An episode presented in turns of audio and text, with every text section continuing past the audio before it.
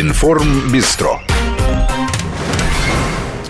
Бистро. Информ Бистро с Николаем Осиповым, и мы немножко меняем наш формат, э, выходим на час раньше, не просто на час раньше, а еще и на час дольше, то есть э, начиная с этого дня программа Информ Бистро будет э, выходить с 17 до 19 часов, но ну, это позволит нам обсудить больше событий, пригласить большее количество гостей, подольше побыть просто с вами. Это не значит, что Бистро превращается в некий пафосный ресторан, просто почему бы не задержаться в Бистро, если там интересно. А теперь о темах, которые будут в программе.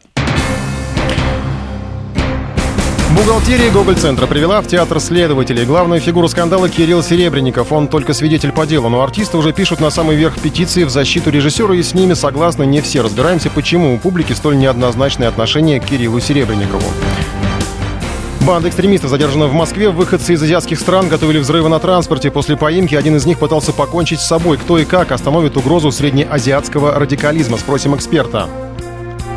Украина разрывает связи с Россией. Не только виртуальные, теперь взялись за родственные, а Верховной Ради хотят национализации. У олигархов могут отобрать бизнес, но не у всех. В список на экспроприацию свои люди не попали.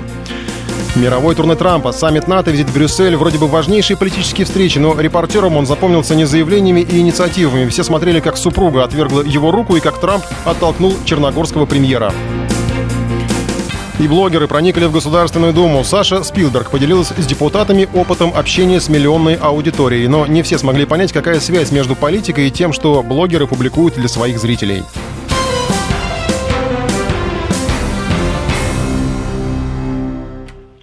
Итак, на этой неделе следователи пришли в Гоголь-центр, ну явно не для того, чтобы посмотреть спектакль. У них возникли вопросы к бухгалтерии театра, которым руководит Кирилл Серебренников. Он стал свидетелем по делу о финансовых махинациях.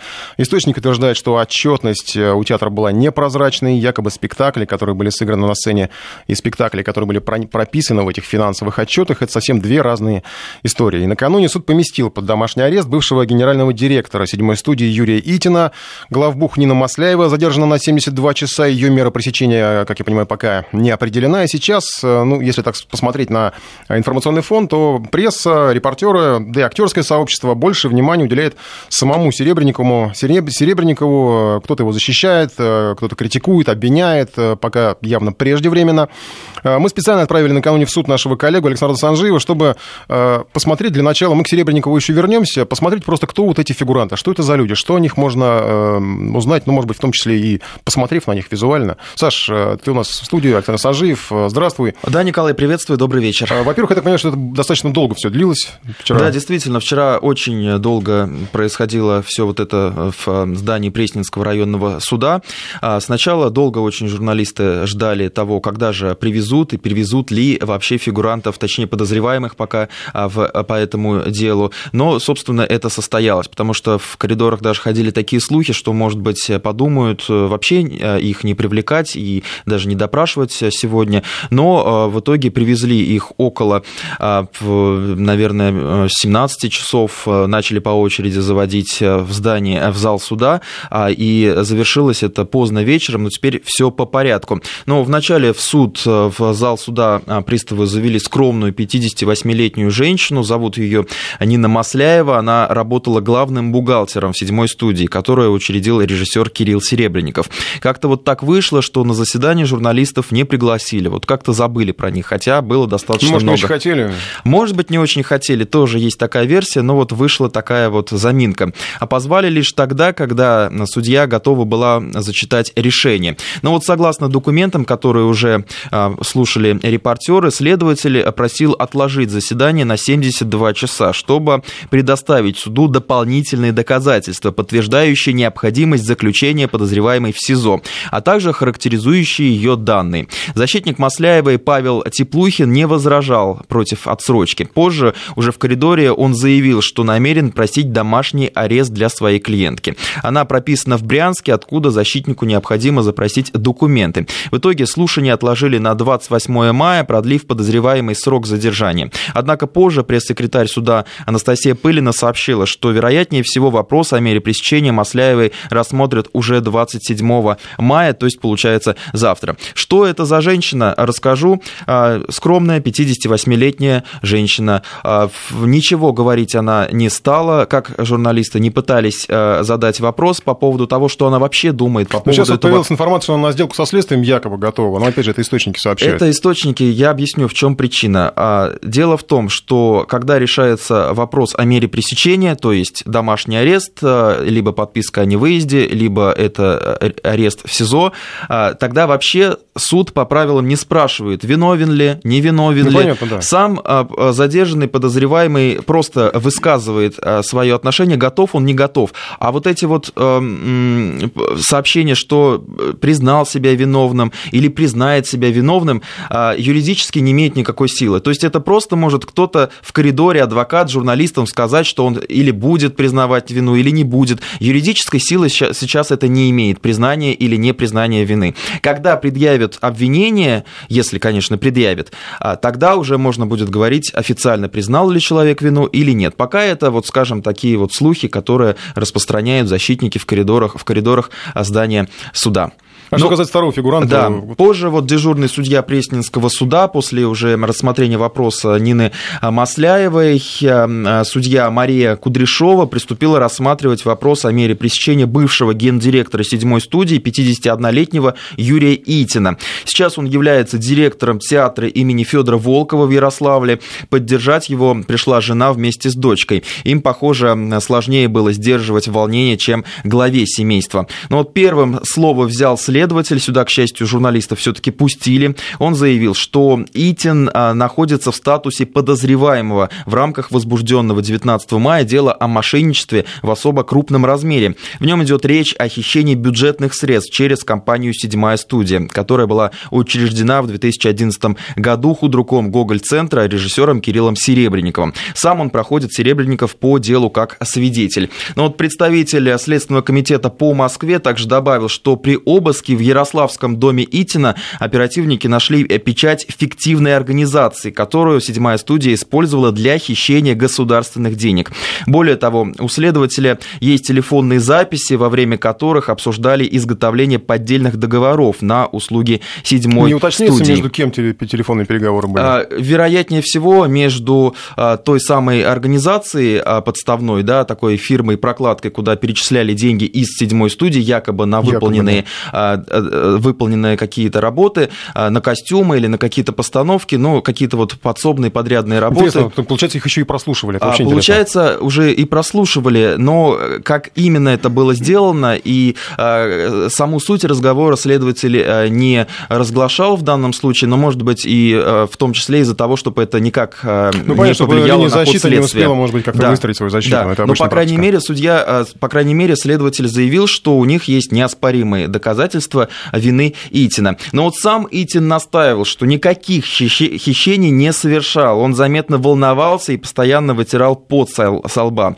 Задержанный винил себя в том, что допустил халатность, не проконтролировал а, действия своих подчиненных, так как работал в двух местах. Итин добавил, что готов сотрудничать со следствием. Нужно отметить, что Итин живет, можно так сказать, на два города. Он и в Москве работал а, вот в этой самой э, седьмой студии и является на данный момент тоже директором Ярославского э, театра, и а, вот он говорит, что все а, вот эти вот работы по заключению договоров он перепоручил неким продюсерам, которые как раз за его спиной якобы и могли совершить вот эти махинации. Но в ходе заседания выяснилось, что еще и Итин оказался заслуженным деятелем культуры, был награжден медалью ордена за заслуги перед Отечеством второй степени, имеет множество благодарностей и грамот, перечисление всех ну, заслуг. мы не будем, да, понятно. Саша, спасибо. Была судебная хроника у нас э, достаточно интересная, мы узнали действительно интересных фактов, о которых, кстати, я не видел публикацию после непосредственно судебного заседания, которое произошло накануне. Здесь, наверное, сейчас перейти от э, судебных э, баталий, пока, которые еще пока предстоят, там, я так понимаю, что от 1 миллиона до 200 миллионов вопрос ущерба, который инкриминирует.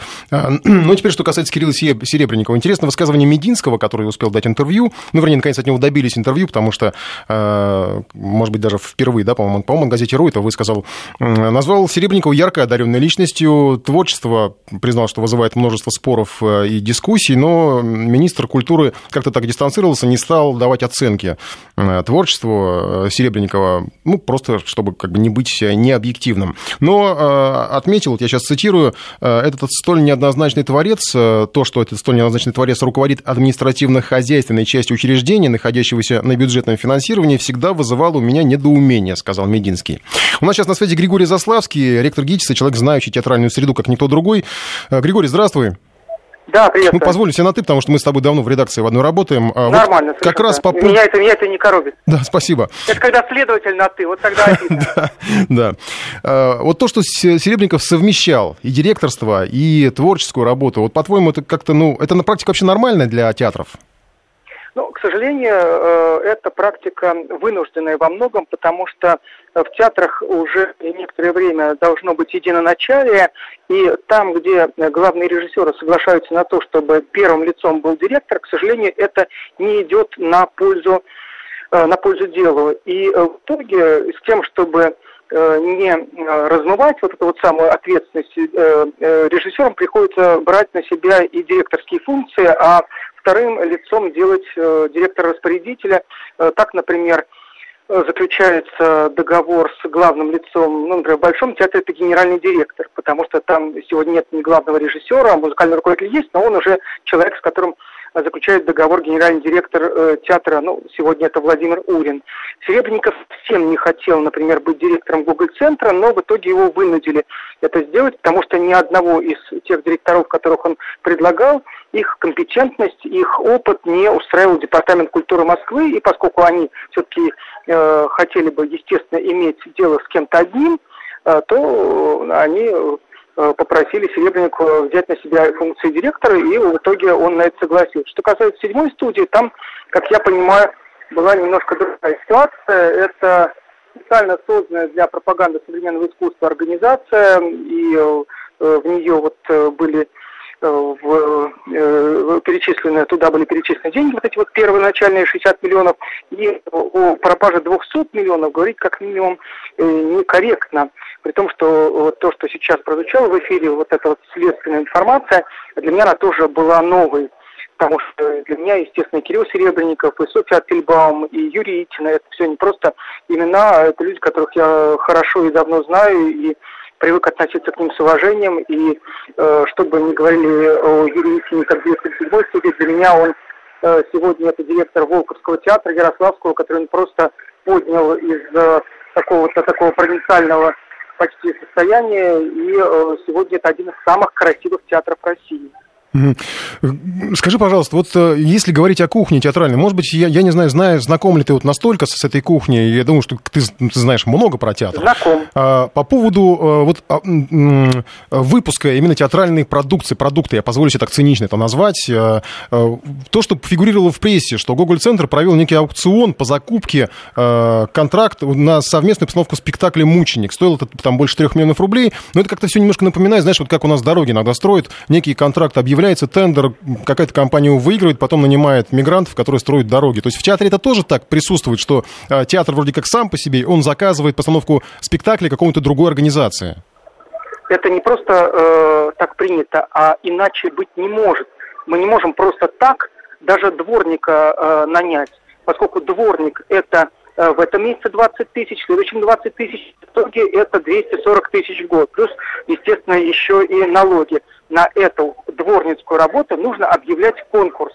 И мы обязаны э, брать клининговую компанию, которая будет осуществлять по заказу ГИТИСа, например, услуги по уборке прилегающей территории. И точно так же по всем остальным статьям э, и изготовлению спектаклей точно так же. И, к сожалению, э, сама сегодняшняя законодательная э, база, э, которые, и законы, в которых мы живем, они всячески противоречат Э, всему, что э, касается постановки спектакля. И для того, чтобы поставить хороший спектакль и получить профессиональных изготовителей, декораций и всего прочего, для этого, к сожалению, нужно очень часто придумать некоторые не всегда абсолютно корректные с точки зрения закона схемы. Ну, то есть это рынок капитализма, скажем так, вмешивается в театральную э, кухню, получается, вот как-то да. так, наверное, да.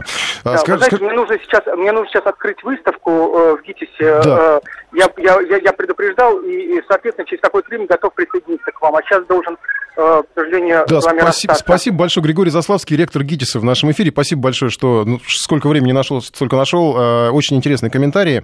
Э, хотя вопросы, конечно, ну, по, по этой теме, они, безусловно, остаются, потому что ну, тут есть несколько вообще форматов отношений ко всему происходящему. Ну, начнем с того, что, конечно, как только пришли с проверками в театр, но тут же довольно оперативно, надо сказать, отреагировали коллеги э, Кирилла Серебренникова, собрали такой, ну, не знаю, ну, да, назвали это митингом, наверное, да, возле театра пришли там Щелпан Хаматова и Евгений Миронов, который потом, кстати, передал письмо э, президенту, тут послание, петицию э, в защиту режиссера. В общем, достаточно оперативно все сработали, не всем, наверное, это понравилось, мы об этом чуть позже. Давайте вот, ну, я напомню, позволю себе слова Челпан Хаматовой, что она говорила прямо в тот же день, когда в театре шли обыски. Давайте послушаем ее. Мы, коллеги и друзья Кирилла Серебренникова и театра «Гоголь-центр» потрясены сегодняшними событиями.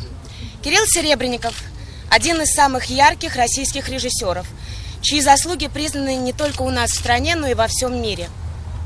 Мы все знаем его как честного, порядочного и открытого человека – Работа талантливого руководителя и всего театра была прервана внезапным обыском.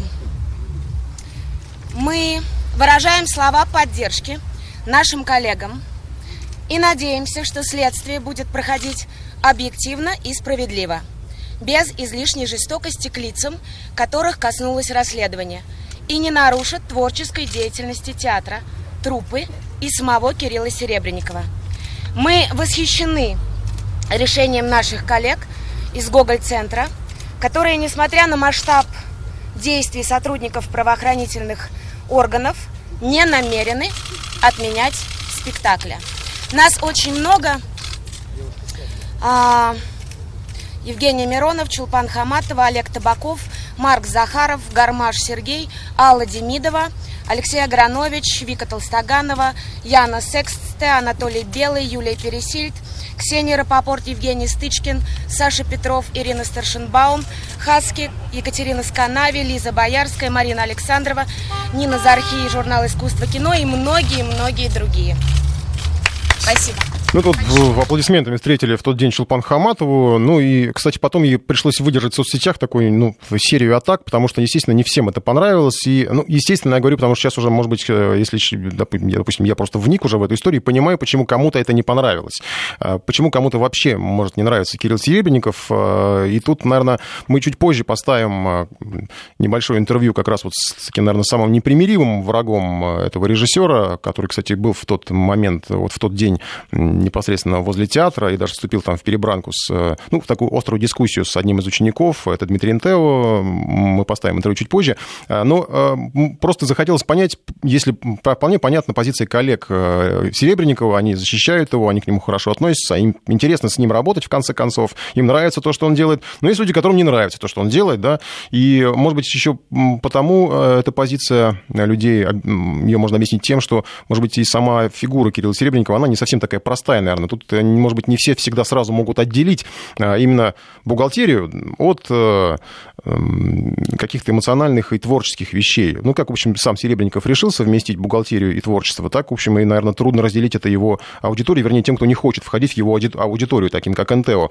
А, и, кроме того, сама позиция, ну, часто, вот, не знаю, я специально выписал несколько цитат, это в Эскваре печатали, печатали «Правила жизни» Кирилла Серебренникова. И достаточно жестко, ну, высказывается и в отношении государства, и в отношении э, России, может быть, даже россиян, которые, ну, не разделяют его точку зрения. Я вот сейчас, вот, не знаю, процитирую. «Россия сейчас ведет себя как нищий гопник, который от горя сошел с ума. Вот, вот так он, собственно, видит страну, а, которая, я напомню, э, выделяет деньги на театральные постановки, которые он ставит, которые, с которыми он работает. И, э, наверное, это тому же НТУ и другим людям, которые считают, что они не должны через свои налоги оплачивать искусство Серебренникова, оно для них спорным кажется. Тем более постановки театральные действительно были спорные, там некоторые на грани фола. Ну, опять же, это люди, одни, одним людям это нравится, другим не нравится. Не знаю, я из того, что смотрел, да, действительно, спектакль мне лично, может быть, как-то не очень я воспринял вот этот вот какой-то формат такой модерн, я не знаю, как это назвать. А фильмы у него есть неплохие, а, достаточно, не знаю, чем бы они могли а, раздражать, допустим, там тот же фильм «Измена». А, Еще, допустим, цитата Серебренникова в старости. Я буду курить траву, слушать музыку и много путешествовать. Вокруг меня будут молодые прекрасные люди, я буду молодиться, ну, дальше нецензурно. Кстати, по поводу курить траву, ну, вот писали, что у него нашли какое-то наркотическое средство. Может быть, это тоже как-то объяснит, хотя потом в дальнейшем подтверждения этому не было. Мы еще вернемся к теме э, театра, к теме Google-центра и персоне Кирилла Серебренникова буквально через э, несколько минут. Информ Бистро. Продолжаем программу. Ну, мы еще не закончили с темой Гоголь-центра, а, потому что, как обещал, мы скоро поставим а, небольшое интервью с Дмитрием Ментео. Это вот православный активист, как он себя называет. А, он был в день обысков возле театра, вступил там в перепалку с, со сторонниками Кирилла Серебренникова. И, ну, было интересно общаться с ним, особенно потому что, особенно, наверное, радиожурналистам интересно общаться вот с такими людьми, потому что обычно, когда они устраивают какие-то акции на видео, они такие достаточно громкие, яркие, резкие периодически. А, к моему удивлению, в нашей беседе Дмитрий Антов оказался таким спокойным человеком. Конечно, он высказывал, да, свою позицию, кстати, которую многие разделяют, судя по тому, что пишете вот вы, слушатели, нам э, на наш сайт, э, на приложение Вести ФМ. Э, и поскольку уж мы дали высказаться экспертам и высказаться тем, кто сторонник, является сторонником, поддерживает Кирилла Серебренникова, наверное, надо дать слово стороне, скажем так, обвиняющей, осуждающей. Это вот как раз Дмитрий Антеев. Давайте послушаем. А, программа «Информбистро», Вести ФМ, Николай Осипов. А, несколько вопросов, если позволите, вам задам. Да, конечно. Вы, буквально в день а, следственных действий в театре, возле театра, приняли участие в таком выступлении, оппонировали тем, кто пришел защищать Кирилла Серебренникова, хотя, ну, в общем, я не знаю, не все, может быть, согласны с тем, что его сейчас надо защищать, потому что следствие к нему претензий пока нет, интерес есть, претензий нет. Но вот вас воодушевил на этот выезд к театру вот именно действия Следственного комитета? Да, конечно. Мы были очень приятно удивлены, что это дело, оно имеет ход, и все вот эти обыски прошли. Потому что несколько лет э, повторяли одно и то же, что эти люди, они не просто на государственные деньги, на деньги, идут из нашего, из наших карманов, из наших налогов, э, ставят там политкорректно скажу, сомнительные э, эксперименты в области культуры. Речь идет о том, что там распиливаются многие миллионы долларов а вы разделяете для себя вот это финансовое злоупотребление, которое сейчас инкриминирует сотрудникам, э, работавшим с Серебренниковым, и э, морально-этическую составляющую его творчества? Это две разные для вас вещи или это одно и то же? Проверка, которая обнажила вот эти все злоупотребления, которые измеряются такими астрономическими суммами, она началась именно с того, что несколько лет назад представители общественности, самых разных организаций писали заявления правоохранительные органы на репертуар э, Гоголь-центра, театра имени Гоголя, потому что то, что сделал там Серебренников, ну, лично с моей точки зрения, ну, не вписывается ни в какие рамки. Вот эта тема педофилии, гомосексуализма, ни один, наверное, спектакль у Серебренникова не миновало, и люди возмущались. Дмитрий, а вам, в принципе, вообще все не нравится у Серебренникова? Или, может быть, какие-то работы, э, ну, может быть, вам понравились? Я знаю, что вы, допустим, смотрели фильм «Ученик», насколько я помню. Я не знаю, у него в фильме есть, в принципе, неплохие. Ведь, допустим, «Измена» фильм, он такой обличающий человека, вот грешного человека. Вы знаете, может быть, я не могу сказать, что, что я знаком там, со всем творчеством Серебренникова. Дело в том, что ну, там, если у писателя есть графомания, то вот он болеет чем-то подобным. Дмитрий, а вот по-вашему, э, ну, я просто сейчас вот задам вопрос, может быть, он вам не очень понравится, но э, сейчас вот, ну, у него, скажем так, неприятности, у Серебренникова, у его театра.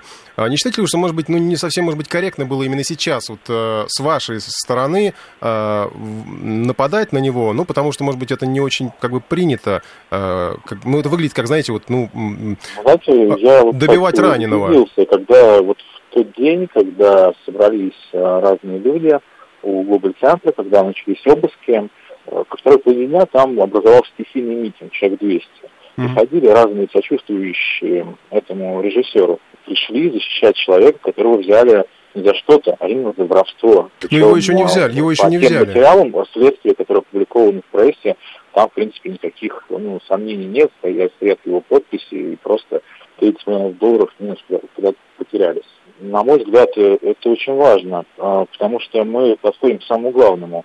Сам принцип, когда бюджетного финансирования театров, выставок и всего подобного. Так почему я должен платить не только за билет, но еще против моей воли у меня убирают эти деньги налогами и идут господину Серебренникову. Театры должны существовать на те деньги, которые либо жертвы благотворители, либо приходится там, продажа билетов.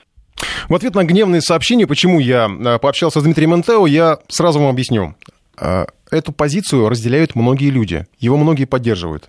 Как бы вам это ни нравилось, им, поскольку это точка зрения не одного НТО, а, а еще какой-то группы людей, ну, почему бы ее не дать в эфир? А, в заключение, я напомню информацию, которая звучала, кстати, в наших новостях. Серебренников назвал чудовищной несправедливостью ситуацию с делом о хищениях в основанной им компании, а подвести такое резюме, наверное, можно словами Дмитрия Пескова. Кремль считает недопустимым давление на творческий процесс, однако не расценивает налоговые проверки как способ давления на представителей искусства. Это слова пресс-секретаря президента России Дмитрия Пескова. Ну а сейчас мы перейдем к другой теме. А, в Москве задержали группу экстремистов. Произошло на этой неделе. В Новопеределкине четверо приезжих устроили лабораторию по изготовлению самодельных бомб. Одну из них они замаскировали под кофемолку. Изъятое оружие, взрывчатки. Один из подозреваемых после задержания пытался свести счеты с жизнью. Все они, как сообщают спецслужбы, выходцы из среднеазиатских республик. И а, сейчас как раз по агентствам идут а, сообщения, что в суде решается вопрос о мере пресечения. Одного уже арестовали. И, а мы обратимся вот к проблеме вообще среднеазиатского направления. У нас на связи член комитета Совет Федерации по международным делам Игорь Морозов. Игорь Николаевич, здравствуйте.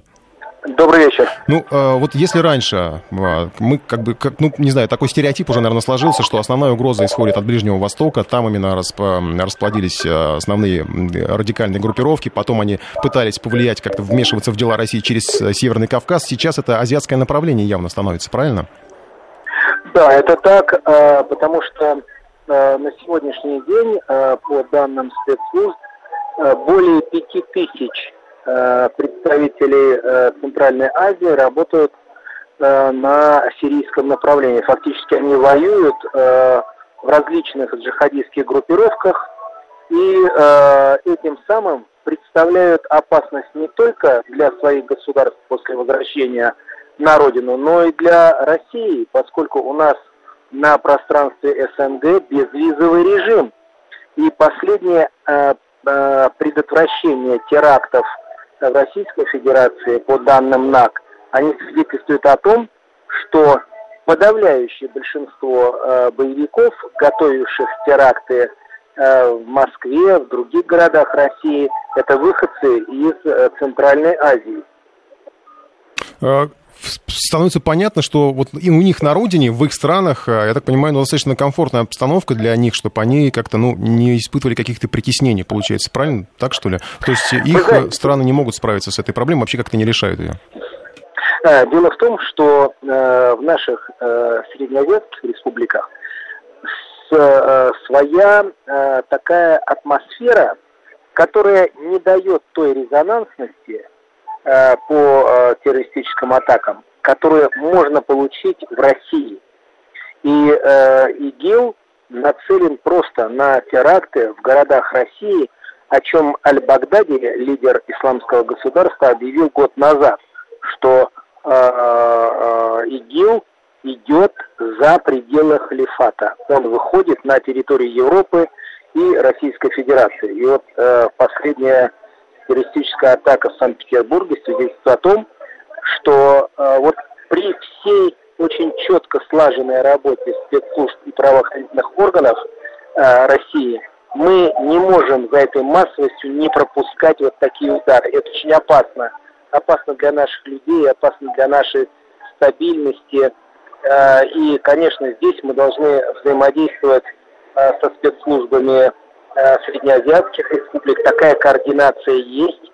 И мы понимаем, что они там без России делать у себя ничего не могут, э, потому что э, идет мощнейший поток боевиков из Сирии, которые уже получили боевой опыт, которые получили спецподготовку, как правило, в Афганистане, на севере Афганистана 6 лагерей, Это известно. И сегодня это большая угроза для безопасности России. Кстати, мне подумалось, что вот сегодняшнее предложение об амнистии административной, которое там как-то может коснуться мигрантов, вот в этом, в этом свете может казаться даже какой-то опасной, потому что, ну, если она коснется таких мигрантов, которые оказываются скрытыми экстремистами, то, наверное, это мало кому покажется приятным. Я думаю, что э, вопрос амнистии, он будет э, достаточно индивидуален. И э, за массовостью нарушений э, миграционного порядка, ведь есть еще и оперативная а, информация по а, тем преступлениям, которые вовремя не смогли раскрыть правоохранительные органы. Есть разработки спецслужб. Я думаю, что здесь российская ФСБ будет подходить очень-очень осторожно к даче mm-hmm. тем или иным амнистий. Кроме этого, я хотел бы добавить, что в настоящее время после поражения ИГИЛа во многих регионах Сирии и Ирака. Они выходят по разным направлениям в Центральную Азию. И главное это Афганистан. Вот здесь э, мы должны сотрудничать со всеми государствами, которые имеют влияние в Афганистане и которые имеют информацию, в том числе Соединенные Штаты Америки, Великобритания и э, другие э, члены НАТО, которые выполняют Э, функцию международного, международной безопасности. Спасибо вам большое. Член Комитета Совет Федерации по международным делам Игорь Морозов был в нашем эфире. Ну, по поводу сотрудничества, тут зависит не только, наверное, от России, но и от э, западной стороны. Информ Бистро. Э, я еще, наверное, добавлю в тему ареста, что как раз сейчас арестован один из фигурантов подозреваемых в подготовке терактов. Это Мухаммад, Юс... Мухаммад Юсуф Ашуров, он первый подозреваемый. Суд постановил ходатайство следствия удовлетворить, избрать меру пресечения, заключения под стражу. Против ареста не возражаю, сказал Ашуров. И сказал он на узбекском языке через переводчика. Все это говорил, потому что не знает русского языка. По материалам дела он имеет навыки конспирации и противодействия правоохранительным органам. Зарегистрирован на территории Узбекистана. В Москве официально не был нигде не зарегистрирован, не трудоустроен. Еще трое фигурантов ждут сейчас решения своей судьбы. Ну а мы перейдем к теме украинских событий. Их тоже было много на неделе. А, Украина продолжает разрывать связи с Россией. А, мы не так, ну, наверное, тоже всю неделю говорили о том, как они пытаются, как Киев пытается заблокировать а, виртуальное пространство, соцсети, Одноклассники, Яндекс. Безуспешно все это блокировали. Потом в так называемом Институте национальной памяти объявили, что хорошо бы разорвать родственные связи. Так, видимо, еще надежнее. Но интересно, что в соцсетях достаточно много соцопросов, опросов, э, которые проводят не какие-то телеканалы официальные, не какие-то э, журналистские сообщества. Это, ну, так называемые блогеры, кстати, мы о них сегодня еще будем говорить. Э, блогеры, которые ходят по улице, спрашивают э, про связи с Россией, отвечают Украинцы достаточно смело, ну, периодически, не всегда, конечно, смело, иногда часто смущаются и говорят стараются говорить потише, наверное, все-таки. Э, а вопрос был такой. Это э, блогеры канала ТВ «Голос народ», так называется, на YouTube. Вот они проводили опрос некоторое время назад. Э, и с простым вопросом, что для вас Россия, друг или враг? Давайте послушаем.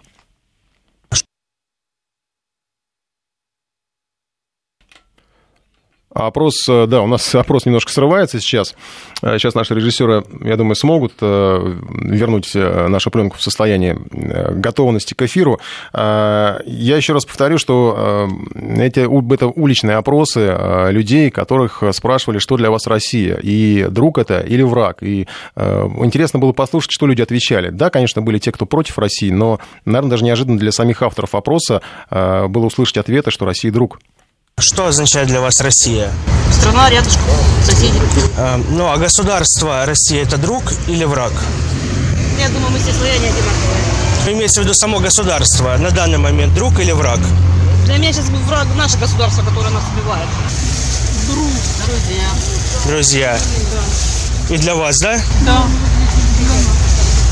Ну, я не знаю. Я не знаю, что вам сказать по этому поводу. Ну, друг или враг? Два ответа, да или нет? Должны быть все друзья. Мы всю жизнь были с Россией друзья. А государство Россия – это друг или враг для вас, как для гражданина Украины? Пока враг. Спасибо. Дружеская страна. Мама, мама. Что значит Россия? Не знаю, какой-то странный вопрос. Ну что Россия? Агрессор, что?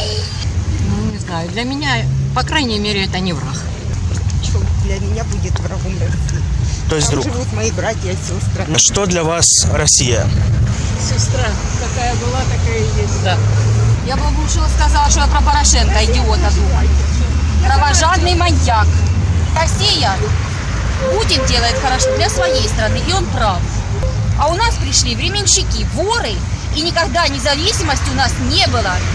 Потому что мы зависим от американцев. Что скажут американцы, то Порошенко и делает. Он не президент страны.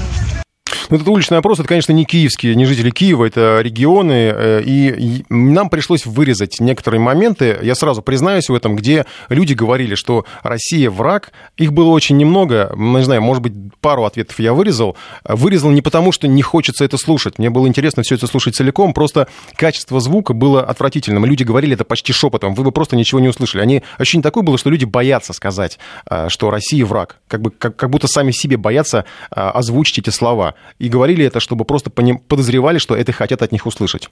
Ну, а тем временем о том, что происходит на Украине, кроме вот, э, разрывов, попыток разорвать связи, которые, как мы видим из этого вопроса, не очень-то удаются, сегодня еще Семен Семенченко, это такой, как вы помните, наверное, полевой командир националистов, сейчас он депутат Рады, объявил, что надо национализировать предприятия украинских олигархов. Э, Причем так достаточно массово, практически, почти массово, не всех. Э, Кого реш- решили раскулачить, мы хотим спросить у нашего САПКОРа в Киеве Владимира Синельникова. Владимир, здравствуйте. Добрый день. Кого там все-таки решили вот э, подвергнуть А. национализации?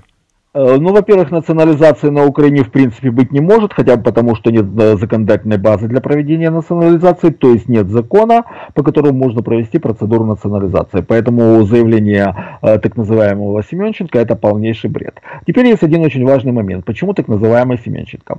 Э, Семенченко, его настоящее имя Константин Гришин, уроженец Севастополя с уголовным прошлым, который живет по поддельным документам на, э, на имя Семена Семенченко. Я подчеркиваю, именно по поддельным. Есть процедура изменения имени э, юридически корректная, но он предпочел, предпочитает использовать именно поддельные документы. А почему это уже отдельный вопрос. А, так вот, э, это очень важный факт данной ситуации, потому что спецслужбы Украины, естественно, прекрасно об этом осведомлены. И то, что они не трогают Семенченко, это означает, что они в нем заинтересованы. Семенченко, что называется, на крючке, и он не может дергаться, если не имеет на это санкции от украинских спецслужб и, соответственно, от президента, который э, является э, главой в том числе и службы безопасности Украины.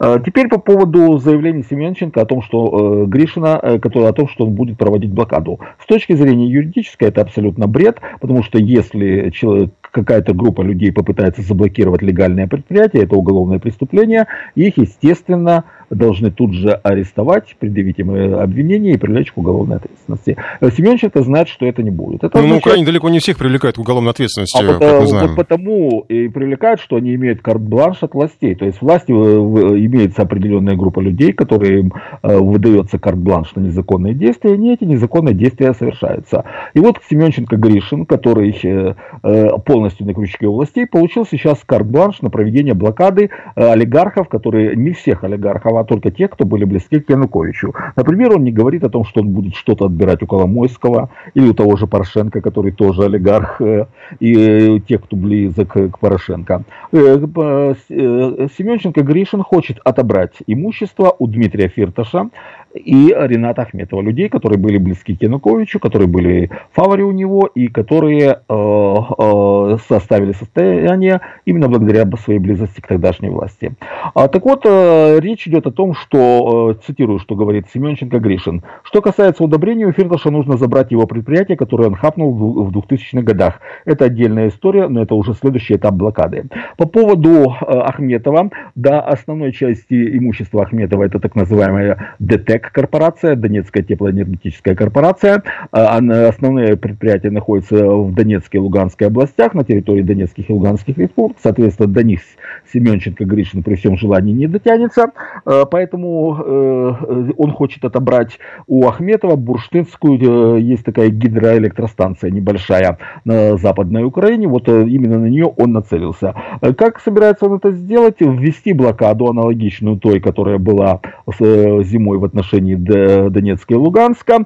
И, как, опять же, он процитирую опять Семенченко Гришина, физически владелец физически не будет этим пользоваться, что приведет к тому, что он вынужден будет передать это имущество в государственную собственность. Вот так собирается действовать Гришин. Если говорить о подоплеке вот этой акции, то, по всей видимости, где-то на самом верху было принято решение отобрать бизнес у Ахметова и Фирташа, прикрываясь Семенченко, то есть выпуская его в качестве такой собачки, которая из-под ног должна лаять на Ахметова и Фирташа, а потом придут большие дяди и все отберут. То есть готовится просто кампания по так называемому отжиму собственности у бывших олигархов Януковича и, естественно, передел этой собственности в карман тех, кто сейчас находится при власти. Вот что сейчас происходит на Украине вокруг всей этой ситуации.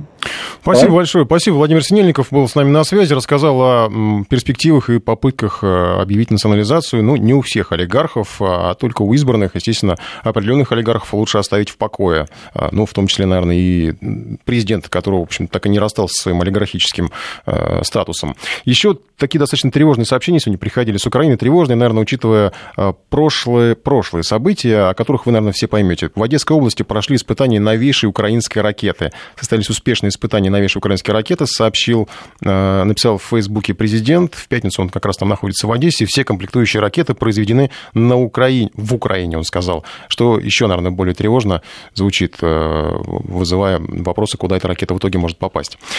Мы сейчас завершим в ближайшее время этот информационный час. Не расставайтесь с нами. В следующем информационном часе у нас будет много интересных тем. Сейчас мы их немножко анонсируем. США усиливают противодействие России, рост финансирования и новые поиски связи Москвы и Трампа. Американский президент тем временем совершил мировое турне, получил поддержку НАТО в борьбе с ИГИЛ, потолкался с черногорским премьером, и все гадают, что у него происходит с супругой, которая не впервые уворачивается от его руки. Мы поговорим и с экспертом, и с нашим кремлевским сапкором, который отлично знает э, и много раз видел подобные официальные встречи, как они проходят. Ну и еще одна тема, которую мы в следующем часе обязательно обсудим, это блогеры на политической сцене. Вчера они рассказывали про косметику, школу, чипсы. Сегодня встречаются с депутатами. Речь, конечно, о Саше Спилберг, которая побывала в парламенте, ее там громко представили, и теперь она даже учит э, депутатов, как поладить с аудиторией. Зачем это парламентариям и зачем все это блогерам? Попробуем понять в следующем часе, ну и, может быть, обсудить даже вместе с вами.